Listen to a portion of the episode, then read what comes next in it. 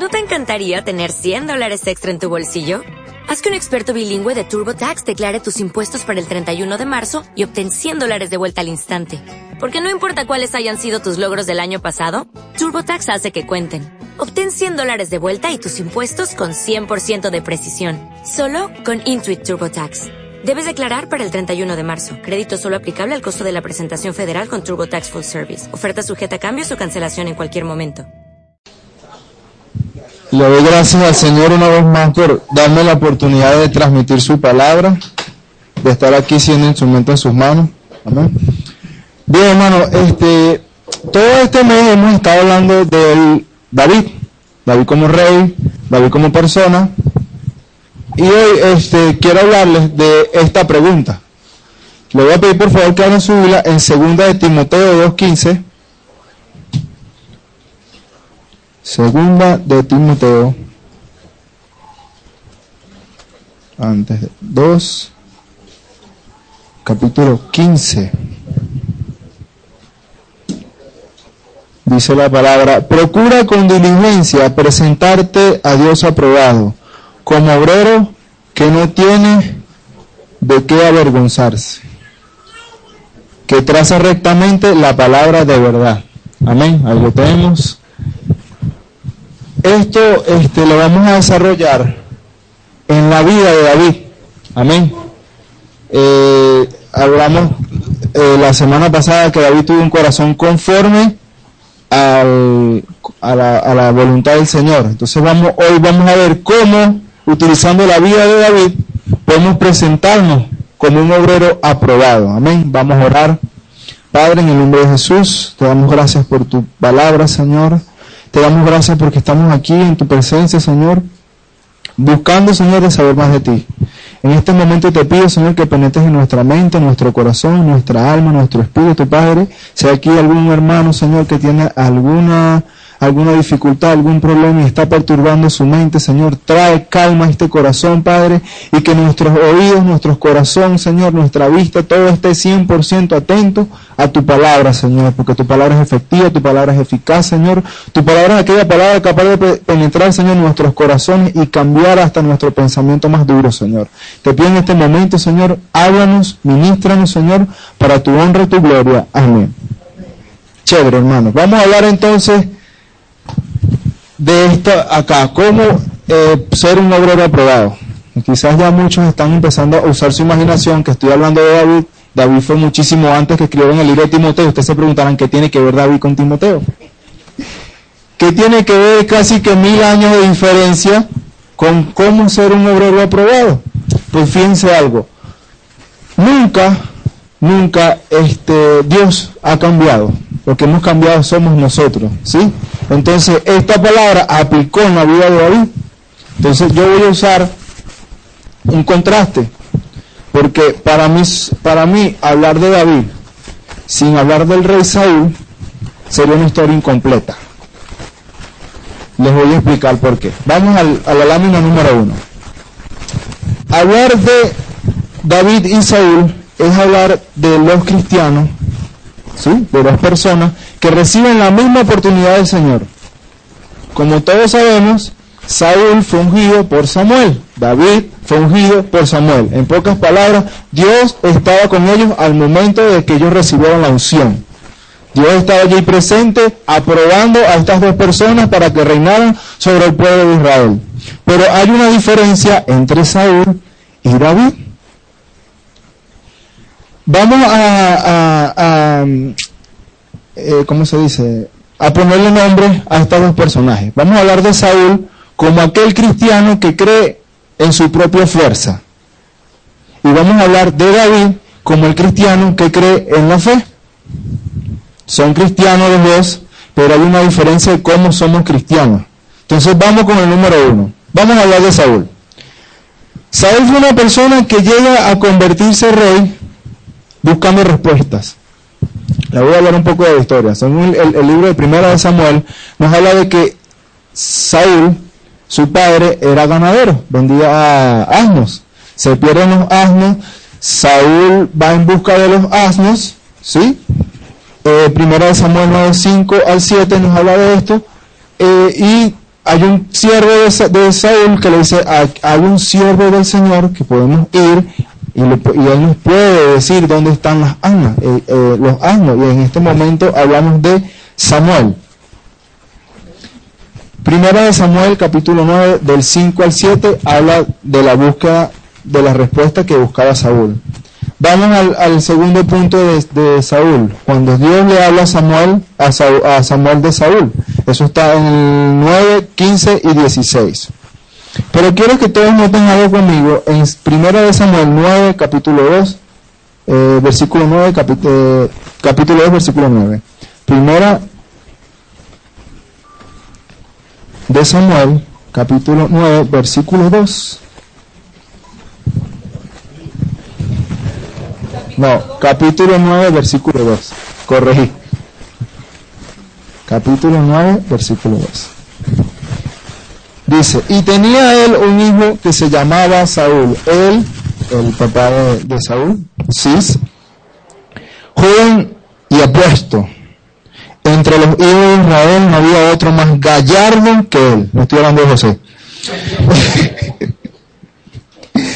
de hombros arriba, sobresalía con cualquiera del pueblo. En pocas palabras, Saúl era un hombre que físicamente tenía el porte de un rey, sobresaliente, hermoso. Bueno, no sé si era un requisito, pero, pero era hermoso, fuerte, se sobresalía, en pocas palabras, era un hombre que podía guiar, ¿sí? Podía guiar a otras personas porque tenía las condiciones. Porque una persona débil no va a servir a otro débil. Bueno, el pueblo Israel quería un rey, bueno, ahí está el rey, un hombre alto, con porte, ok. Este va a ser entonces, Dios bueno, este va a ser entonces su rey. ¿Ustedes quieren rey? Bueno, ahí está Saúl. Seguimos. Después que Dios, la otra lámina, ok, ahí. Después que Dios bendice a Saúl, con la unción y convirtiéndolo rey, el primer paso importante que da Saúl es una guerra contra los amonitas. Eso lo vamos a buscar en 1 Samuel capítulo 11, versículos 8 y 9. Vamos a hablar un poco del libro de Samuel, a ver qué tanto debatieron los muchachos el martes. el 11, sí. 11, 8 y 9. La palabra dice así. Y respondieron los mensajeros que habían venido a Sir, 11, 8, 9, sí. Y los contó en venir, fueron hijos de Israel, trescientos mil y treinta mil de los hombres de Judá. Y, le, respondieron los mensajeros que habían venido a Sir, de eh, Jabez de Galaad, mañana al calentar el sol seréis librados. Y vinieron los mensajeros y lo anunciaron a los Jabez y los cuales se alegraron. En pocas palabras, la primera acción del rey Saúl, siendo rey, fue convocar 330 mil personas para una batalla. Vemos que eh, Dios en ese momento estuvo con Saúl y ocurre este, este, este llamamiento. O sea, para, para aquella época reunir aquella cantidad de personas fue algo totalmente extraordinario, porque habían tenido otra guerra y jamás habían conseguido conseguir tanta multitud en tan poco tiempo. La segunda, el otro. Guerra contra los filisteos. Vamos a en 1 Samuel 13, 8 al 14. Aquí vemos algo interesante, porque la primera vez Samuel eh, Saúl da la orden y todas las personas eh, dan el llamado de Saúl. Pero en esta ocasión, Saúl tiene que esperar en el Señor. Samuel le dice a Saúl, Dios te va a entregar a los filisteos, pero tienes que esperar siete días a que yo venga de ofrecer holocausto. Para los que no saben la historia, Saúl esperó los siete días, pero no esperó a Samuel. Él mismo ofreció el holocausto. Entonces nosotros a veces como cristianos el Señor nos dice, te voy a dar lo que me estás pidiendo, te voy a dar la bendición, te voy a dar la victoria sobre tu pecado, sobre tu mal carácter o cualquier cosa que estemos pidiendo, pero tú tienes que hacer esto para mí. Y nosotros quizás esperamos, pero queremos dar esa ayudita extra al Señor. Y Saúl quiso, bueno, vamos a leerlo. Dice en 1 Samuel 13, 14, dice, no, 13, 8.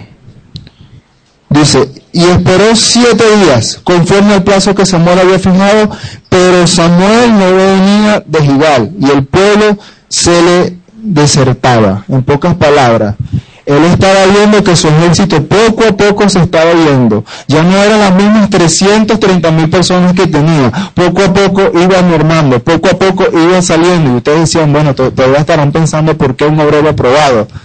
¿Por qué? Ya vamos un por qué.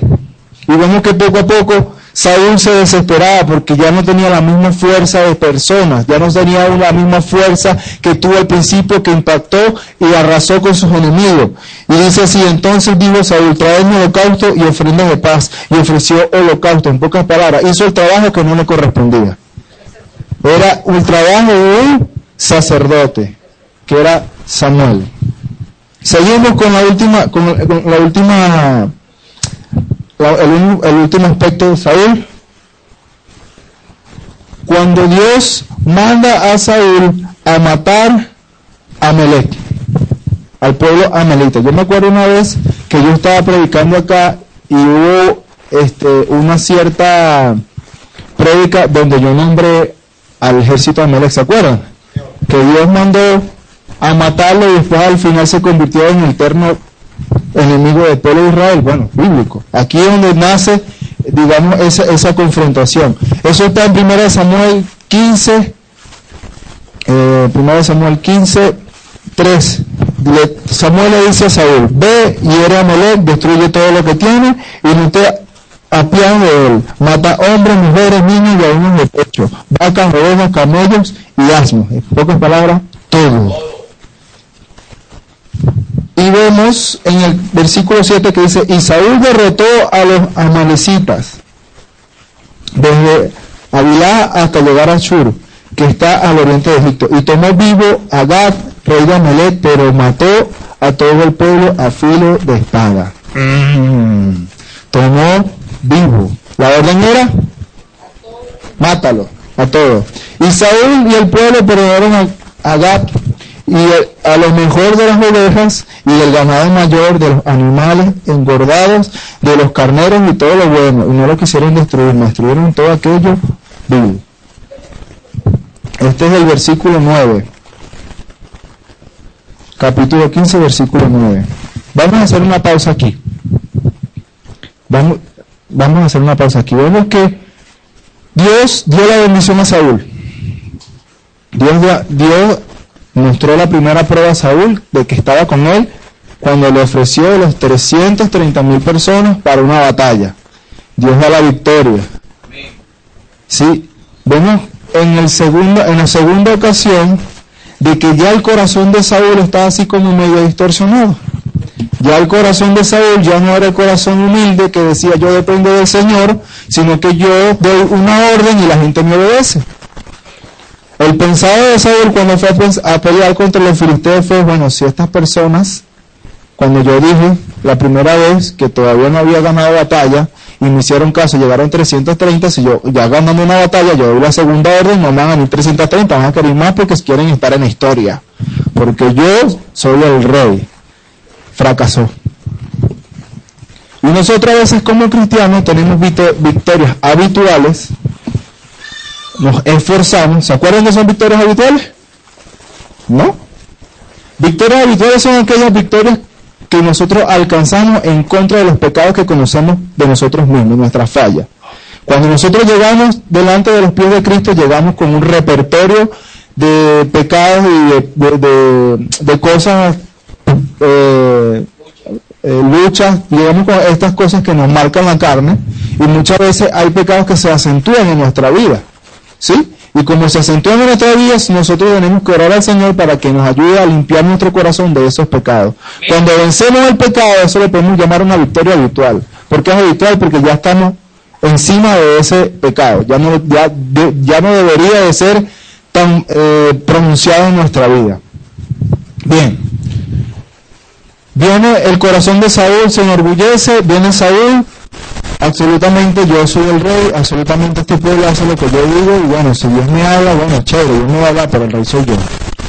Déjame decirte que cada uno de nosotros somos reyes. Cada uno de nosotros reinamos en nuestra propia vida. Dios nos da la autoridad de decidir. Dios nos dice, esto es lo que yo te ofrezco, esto es lo que te ofrece el mundo. Decide tú lo que vas a escoger. En pocas palabras, tú eres un rey. Tú decides. ¿Sigues en la vida que estás o escoges la vida que yo te estoy ofreciendo? En pocas palabras, esto fue lo que le aconteció a Saúl. Entramos en los caminos, entró en los caminos del Señor. Chévere. Una persona hoy en día se convierte en cristiano. Chévere. El Señor le muestra sus maravillas porque automáticamente su corazón hay un cambio. automáticamente su corazón hay algo que impacta su vida. Hay, algo, hay un anhelo, hay un deseo de saber más del Señor, hay un deseo de escudriñar más la palabra, hay un deseo de entrar a la casa de vida con propósito. Hay un deseo enorme. Él siente que, eh, que le falta algo y consiguió, entonces como consiguió lo que le faltaba, tiene ese deseo. Pero, pero, cuando nosotros estamos madurando, muchas veces se nos olvida que seguimos dependiendo del Señor. Lo que le pasó a Saúl. Él fue madurando como rey porque él no fue una escuela de rey. Él era un ganadero. Pero Dios lo escoge lo, capacita, le da las herramientas, bueno, tú vas a ser rey, te coloco a este sacerdote para que te guíe, que yo voy a hablar contigo, yo te voy a hablar a través de él. ¿Y qué pasó en la vida de Saúl? Él a medida que fue madurando, en vez de madurar para apoyarse más en el Señor, fue madurando para apoyarse más en su propia fuerza, en su propio ego, en su propio corazón. Y muchos cristianos hoy en día andamos así, lamentablemente. Y cuando le hablo, le hablo de experiencia propia. Yo no tengo dos días en el Evangelio, yo tengo más de 16 años. Y de 16 años yo he confiado muchas veces en mi propia fuerza. Y cuando confío en mi propia fuerza, he fracasado pero de una manera impresionante. En este momento Saúl desobedece al Señor. El Señor le dijo a Saúl, destruye absolutamente todo.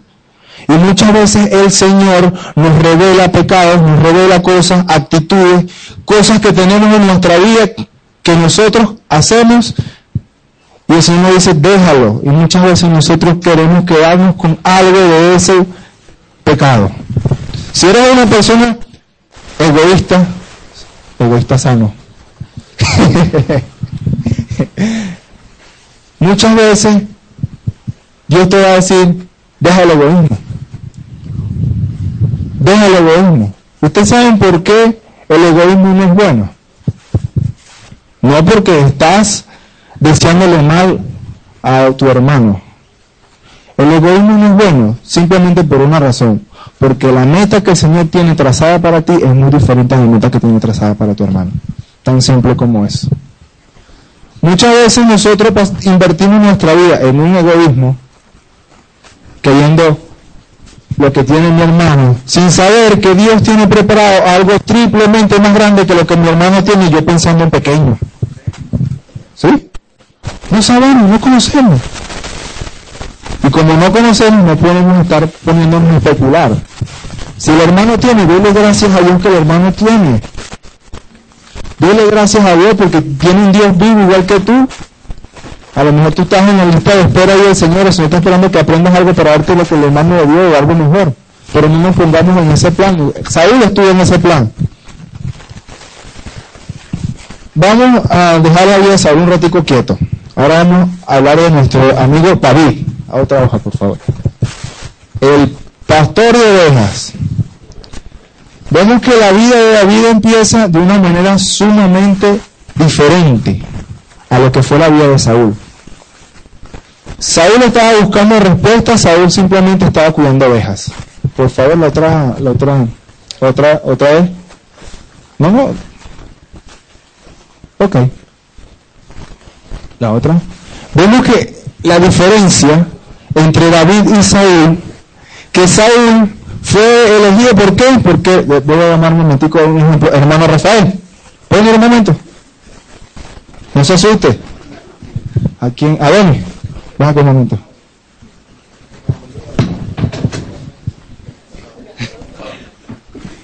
Ok. A mi lado derecho tengo a Saúl. Y a mi lado izquierdo tengo a David. Gloria a Dios. Fíjense algo. Uno es escogido por su físico. Uno es escogido por su... Perdón, Uno es escogido porque tiene el porte de rey. Realmente, realmente, David no tenía la estatura de Saúl, no tenía la fuerza de Saúl, no tenía ni siquiera el conocimiento de Saúl, porque Saúl tenía 30 años, David era un niño.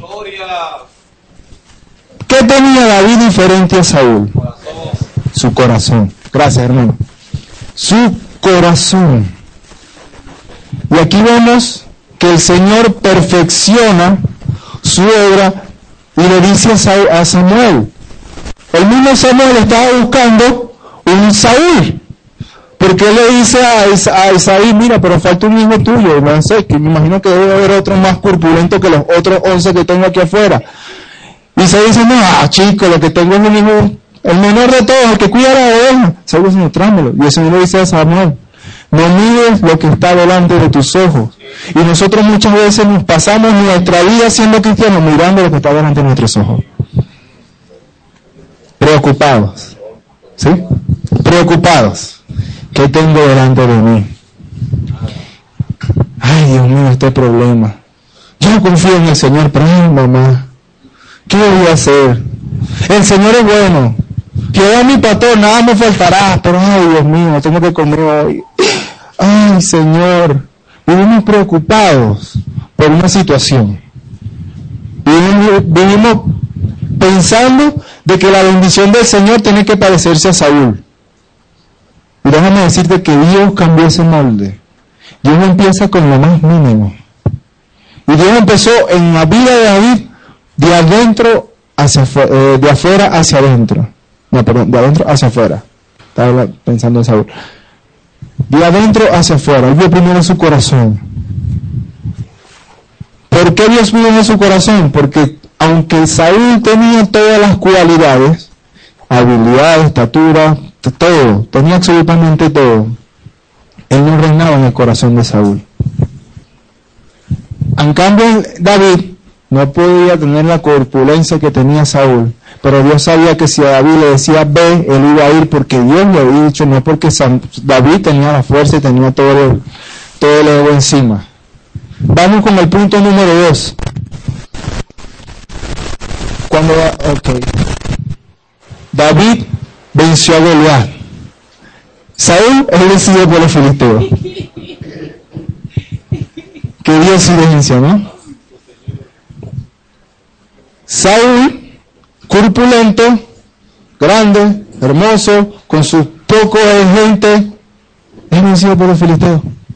David, chiquito, retaco, pequeñito, delante de Goliat, insignificante delante de Goliat. La Biblia dice que cuando Saúl eh, Goliat a David dijo que, que yo soy un perro o qué. Mándame a alguien que, que, que, que, pueda pelear conmigo. Es, no, llévese este niño, oye, no, no me falta el respeto. ¿Qué fue lo que hizo David? En el nombre de Jehová. En el nombre de Jehová. no fue por su propia fuerza.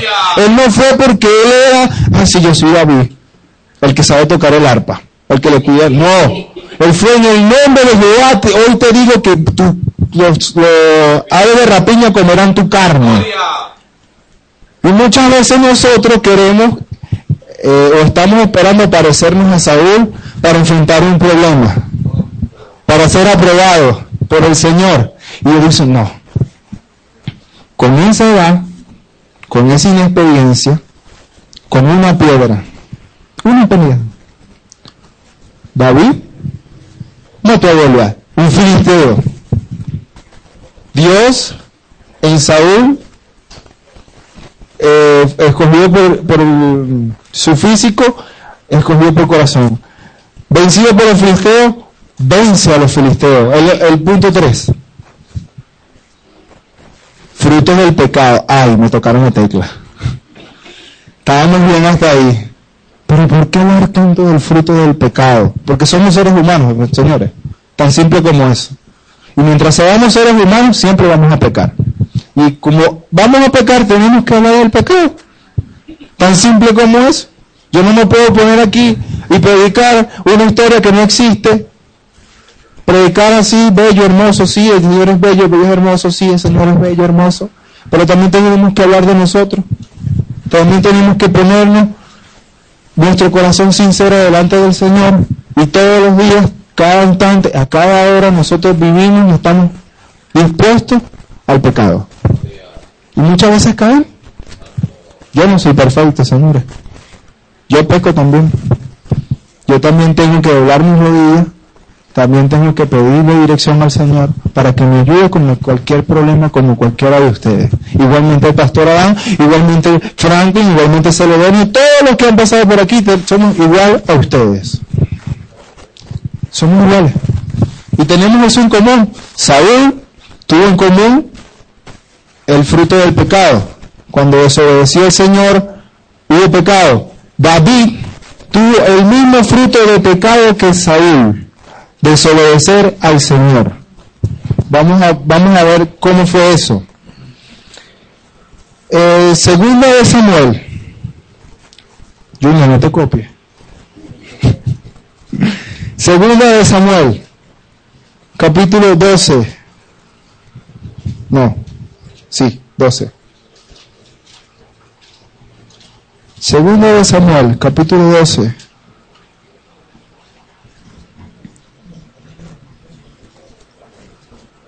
Habla sobre la amonestación de Natán a David, ¿sí? Pero si vemos un poquito antes, en el capítulo 11, vemos el verdadero pecado de David. Voy a leerlo, dice así, al año siguiente, en la época que salen los reyes a campaña, David envió a Joab y con él a sus siervos y a todo Israel y destruyeron a Monita y sitió a Joab, pero David se quedó en Jerusalén. ¿Cuál fue el pecado de David? Haberse quedado. Entonces ya vemos que el pecado de David no fue primero el haber visto a Bexabé, sino que el pecado, el primer fruto del pecado fue desobedecer como eran las cosas y quedarse en su casa. El mismo fruto que Saúl. Hubo desobediencia de parte del Señor. Vemos al cristiano carnal al cristiano de fe. Tanto carnal como no carnal, con fe o sin fe, pecamos. Pecamos. Seguimos.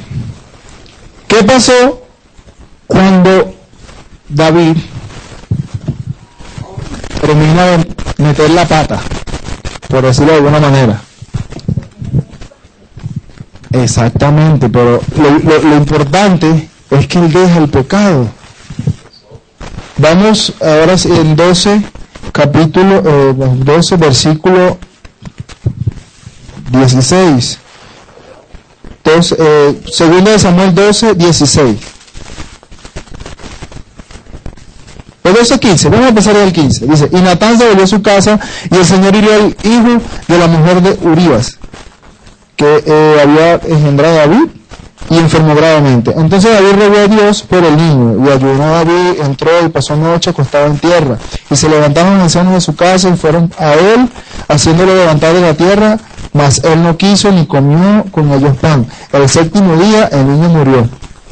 Y temían los servidores de David hacerle saber que el niño había muerto, diciendo entre sí, cuando el niño vivía, le hablábamos y no quería oír nuestra voz. ¿Cuánto más ofenderá si le, decimos que el niño ha muerto? Mas David viendo a sus servidores hablar entre sí, entendió que el niño había muerto, por lo que dijo David a sus criados, ¿ha muerto el niño? Y ellos respondieron, ha muerto. Ojo, esto es importante. Entonces David se levantó del suelo, se lavó, se ungió, se cambió de ropa, entró en la casa del Señor y adoró. Después vino a su casa y pidió que le trajesen de comer y comió. Y le dijeron sus siervos, ¿qué es esto que has hecho? Porque el niño vivo aún, ayunabas, llorabas, y ahora ya muerto, te levantas y comes. Y él respondió, viviendo en el niño, yo ayunaba y lloraba diciendo, ¿Quién sabe si Dios tendrá compasión de mí y vivirá al niño? Mas ahora que ha muerto, ¿para qué voy a ayunar? ¿Podré yo hacerle volver? Yo voy a él, mas no volverá a mí. Amén. Fíjense algo interesante de esto. Lamentablemente, el fruto del pecado de David le costó la vida al niño. ¿Sí? Hombre, hablamos de eso hoy, ¿sí o no? Nosotros como hombres, cabeza de hogar, nuestras decisiones repercuten en nuestra familia. Ejemplo, un botón. Pero lo interesante no es eso. No vamos a ponernos tristes porque el niño murió, porque no, no, no. Aquí hay, un secreto oculto de, esta enseñanza. Aunque ambos cometieron un pecado. David fue el único que dejó ir el pecado. No se sintió absolutamente incómodo de decir, no importa, ok, murió, ya, no puedo hacer más nada. Muchas veces Dios nos revela cuáles son nuestras fallas y nosotros no queremos dejar ir a nuestras fallas, porque simplemente esa, esa falla es fruto de un pecado. Les voy a dar un ejemplo. Yo tenía una falla en mi matrimonio ¿sí? en mi vida matrimonial había un problema considerable. Y el problema era porque yo había tenido una falla empezando mi matrimonio, hace ya casi nueve años. Y, esa falla fue creciendo, el pecado fue creciendo, fue creciendo, fue creciendo. Y decía, no, es que yo no puedo cambiar esa falla falla porque yo, yo le voy a larga vida. Si yo quito esa falla, yo quedo desnudo delante de mi esposa. Y muchas veces nosotros pensamos así, pensamos, bueno, yo tengo tanto tiempo pecando, tengo 36 años antes de llegar al Señor, llego al Señor a los 36 años, es decir, que tengo por lo menos 30, eh, eh, por decir algo, 20 años cometiendo el mismo pecado. Si yo me quito el pecado delante de mí, no tengo nada, me siento desnudo. No, déjalo, déjalo ir, déjalo ir. Porque realmente nosotros llegamos al Señor y la palabra dice que Él nos reviste de vestiduras nuevas. Si Él nos viste de vestiduras nuevas, tenemos que quitarnos las que ya tenemos encima. Y en las que tenemos encima solamente hay pecado. Solamente hay cosas negativas en nuestra vida, porque si hubiese visto cosas positivas no estuviéramos buscando del Señor porque nos sintiéramos autosuficientes. Pero como no nos sentimos autosuficientes, sentimos que hay un vacío, sentimos que hay algo que nosotros no tenemos, buscamos al Señor. Y el Señor dice, bueno, yo te voy a revestir de armaduras nuevas, pero para que también pongas vestiduras nuevas, quítate las que ya tienes encima. Quítatelas. Y en este caso, la que David tenía encima era el niño, porque era el fruto de su pecado. Si el niño hubiese estado con vida, fácilmente David al verlo iba a recordar que falló delante del Señor.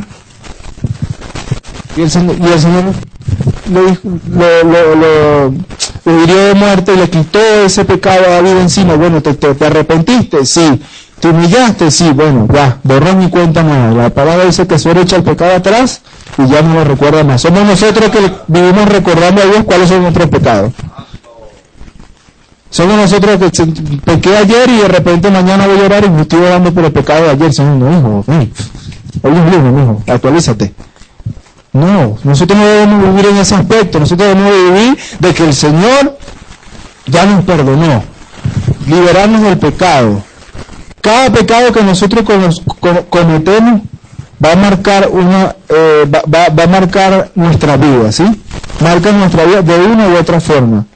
Lo que nosotros tenemos que hacer es precisamente eso, dejar que confesarlo, exactamente, debemos confesarlo, pero aparte de confesarlo, debemos de rechazar la marca que puede dejar el pecado. Si nosotros seguimos leyendo la historia de David, vamos a conseguir el amor impresionante del Señor. Fíjense ustedes, más adelante, dice, y consoló a David a Bexabé su mujer y llegándose a ella se acostó con ella y ella dio luz al hijo y llamó el nombre del niño Salomón. Salomón. Wow. Salomón dice de Bexabé. Imagínense ustedes esto. Ustedes dirán, bueno, pero esto no tiene lógica. Realmente no tiene lógica. Porque déjame decirte que Salomón no fue el primogénito de David. El primogénito de David fue Amén. Después Quileas, Absalón, Adonías, Zafanías y tres. O sea, David tuvo por lo menos cinco hijos antes de, de Salomón. Y Dios dijo, no, de este es el que va a ser rey. ¿Por qué Salomón? ¿Por qué no otro hijo? ¿Por qué Salomón y por qué con Bexabé? Si ya fue de pecado. ¡Osh! De pecado. ¿Por qué de Bexabé? Porque en el corazón de David hubo un arrepentimiento. En el corazón de David hubo la voluntad de decir, Señor, aunque yo haya pecado, me sujeto a ti. Gloria. Ese fue el secreto de por qué David marcó una diferencia al lado de Salomón, de Saúl. Los dos fueron ungidos por el mismo hombre. Los dos fueron colocados por el mismo Dios. Pero solo uno tomó la oportunidad que Dios nos dio. Solo uno fue capaz de decir, yo quiero ser un obrero aprobado. Entonces volvemos otra vez a la pregunta, ¿qué es un obrero aprobado? Un obrero aprobado, hermanos, es simplemente que aunque seamos pecadores, confesamos y dejemos morir al pecado. Esto es lo que hace el pecado en nosotros. Nos pone tristes, nos pone abatidos, nos pone afligidos, nos pone a llorar. Ok, está bien, llora, te equivocaste, está bien. Pero tenemos un Dios maravilloso que aunque hayas pecado, Él te va a dar un Salomón en tu vida. Él va a dar un Salomón para ti. Él va a dejar que un niño murió, pero tú vas a tener un Salomón. Y es, póngase a ver un- una, una cosa. ¿Qué es lo que nos hace madurar a los cristianos? Nuestros pecados. La palabra la buscamos después que pecamos. Pero generalmente el pecado es lo que nos acerca más y más y más a Dios, porque nos damos cuenta que nosotros no tenemos fuerza, no tenemos inteligencia, no tenemos visión para vivir una vida cristiana, no se puede. Yo no tengo ni la más remota idea, con mi propia idea, con mi propio entendimiento, que es seguir al Señor sin buscar al Señor. No tengo idea, ni la más mínima idea. Si yo no busco del Señor para dar un consejo, si yo no busco del Señor para predicar, si yo no busco del Señor para hacer las cosas, simplemente estoy llevando las cosas por mi propia opinión. Y por mi propia opinión va a un fracaso. Tan simple como eso. Va a haber un fracaso. Obrero aprobado no es el que nunca peca. Obrero aprobado no es el que siempre anda por el mundo. Y mire, yo, yo evangelizo y yo predico y yo ando entregando tríptico y ando entregando tratados y estoy en evangelismo y estoy en todos los eventos que hacen en la iglesia. Eso es un obrero aprobado. Tú puedes hacer todas esas cosas, pero si el Señor no es el centro en tu corazón, hermano, discúlpame, pero no eres un obrero aprobado. Obrero aprobado es aquella que aunque peca, aunque se cae, dice Señor, perdóname, yo quiero seguir contigo. Señor, perdóname, porque solamente tú puedes darme la fuerza para vencer. ¿Qué, qué es lo que dice el mensaje cuando dice bienvenido? ¿Qué dice Jesús? Yo he vencido al mundo. El único que lo ha vencido es Él. El único. Si Él es el único, y si vemos el pensamiento de la gente, cuando vieron a Saúl, que él tenía la fuerza, el coraje, yo era un débil. Muchas veces nosotros cuando cometemos nuestros errores, nuestros pecados, ojo, no estoy diciendo que sea malo, no me malinterpreten, pero muchas veces cuando nosotros cometemos un error, muchas veces antes de orar, para arrepentirnos, vamos a un amigo que ni siquiera tiene la más mínima idea de lo que está pasando. Mira muchacho, este, oye, yo quiero pedirte un consejo porque, bueno, vi a un hermano en la iglesia que, bueno, no lo paso pues y a salir con una patada. Si hay una persona del mundo o simplemente una persona que en ese momento no ora a Dios, porque te puede decir, pero qué, no, que ese hermano, bueno, sin él darse cuenta me hirió. Bueno, se lo merece, bien hecho. Es la próxima vez dobla dos veces más la cabeza, así, no lo vea. Buscamos dirección en donde no hay dirección. Buscamos consejo donde no hay consejo. Buscamos luz donde hay tiniebla. Y el Señor dice, no, como nuestro pastor, "Eh, error. No es así que se hacen las cosas. El Señor nos está pidiendo que seamos eruditos de la palabra. El Señor nos está pidiendo que seamos aquellos evangelistas que en un día salvan a mil personas. El Señor no nos está pidiendo eso. El Señor nos pide solamente una sola cosa. Y es un corazón arrepentido de pecado. Solamente eso. Para terminar, después para concluir. La semana pasada hablamos de segunda de Timoteo, no, segunda de Timoteo no, segunda de Timoteo lo vemos ahorita. Eh, Romanos 12, capítulo 1, ¿sí o no? Fue, una, fue la aplicación de nosotros, Romanos 12, 1. Hoy nosotros, para ser un obrero aprobado, vamos a usar al Romanos 12, 2.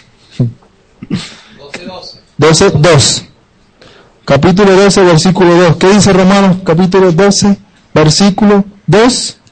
No adaptéis a las formas de este mundo, sino transformados por medio de la renovación de vuestra mente, para que comprobéis cuál es la voluntad de Dios, lo bueno, lo agradable, lo perfecto. No es haz más frutos, no es evangeliza más, porque el evangelismo viene después que tú entregues el corazón al Señor. Porque si tú no buscas a Dios, ¿qué tú vas a darle a otra persona? No tienes nada que ofrecerle. Porque allá, allá afuera en el mundo lo que hay es mil y un problema. Y muchas personas, siendo cristianas, dicen, ya yo tengo mis propios problemas, ¿para qué me ocupo de los problemas de los demás? Que busquen a Dios igual que yo. Y no es así que actúa. Así que actúa. Tengo una, una, una anécdota. El martes estoy revisando mi correo y recibo el correo de uno de mis eh, compañeros de clase, ya que está graduado, está en una iglesia en, creo que es Costa Rica.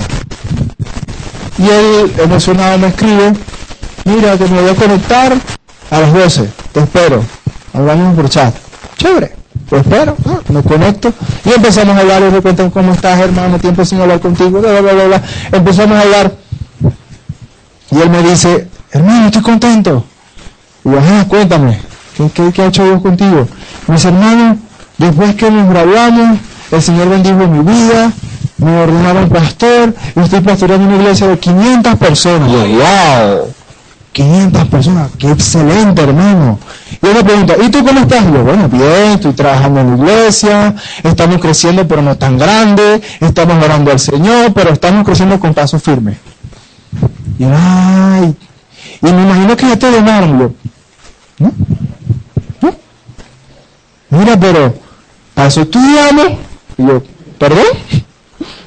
Para eso estudiamos. Yo, bueno, sí, o sea, yo duré dos años estudiando para que me ordenaran pastor. Yo, wow, ¿en serio? Mm. Yo solamente le hice una sola pregunta. Y él al principio se molestó conmigo.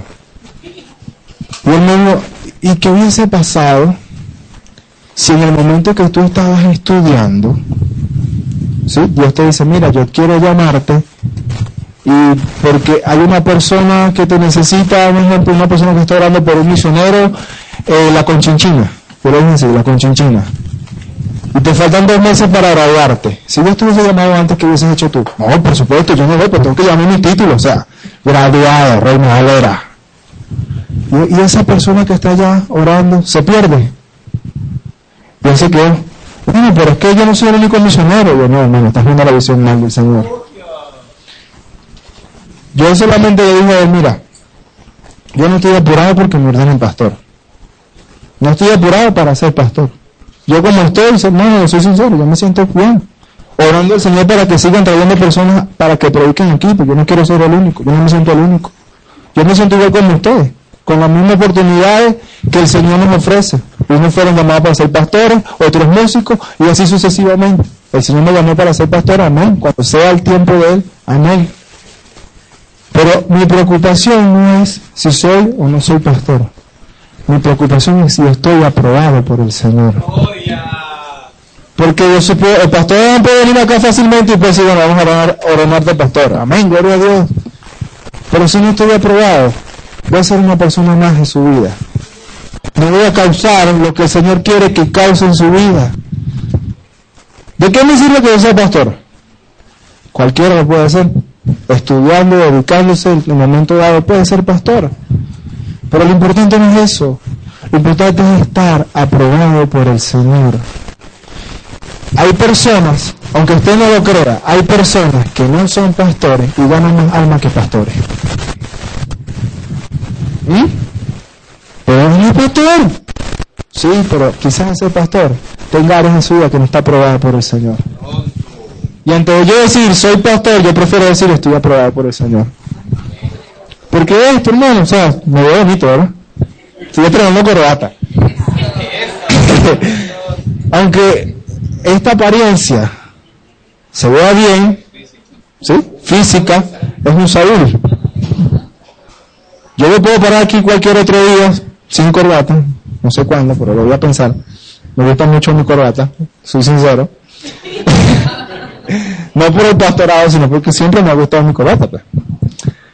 Este, no significa que Dios no me va a usar si no tuviera corbata. Es el mismo instrumento. La única diferencia está aquí. Si yo tengo corazón dispuesto hasta en chancleta, hablando respecto en chancleta, en chora y con flanelilla, lo más ordinario que pueda haber, Dios me va a usar. Y Dios quiere usarte. Dios quiere usarte. Dios quiere sacarte de ahí donde estás. Dios no quiere que tú seas una persona que ya tenga la silla marcada. Esta es mi silla los domingos. Aquí me siento yo, más nadie. No. Dios no quiere de que tú veas que solamente Adán, solamente Abraham, solamente Franklin, solamente Celedonio son los que pueden pararse y predicar. No. Dios quiere aprobarte para su reino. Solamente basta que tú digas, Señor, aunque yo tengo fruto de pecado, yo quiero que tú me uses. ¿Y cómo vamos a hacer eso? Romanos 12, 2. Con nuestro devocional, con nuestra, con, nuestra dedicación al Señor, el Señor va a ir aprobándonos para lo que Él quiere que nosotros hagamos. Amén. Vamos a orar entonces. Padre, en el nombre de Jesús, te damos gracias, Padre, por tu palabra, Señor. Te damos gracias porque tú eres un Dios maravilloso, eres un Dios, Padre, que realmente no entendemos ese amor, Padre. Señor, no entendemos por qué utilizaste a Bexabé, Señor, para que diera luz a Salomón y este se convirtiera en rey. Para muchos, Señor, eso sería algo loco, porque realmente tú estabas allí, Señor, y él fue un fruto, eh, la madre de él fue propicio de pecado para su padre, David. Sin embargo, tú en tu amor, tú en tu misericordia, en tu finito Señor, plan, Señor, tú estás bueno, está bien, pero de ti vas a ser el próximo rey de Israel.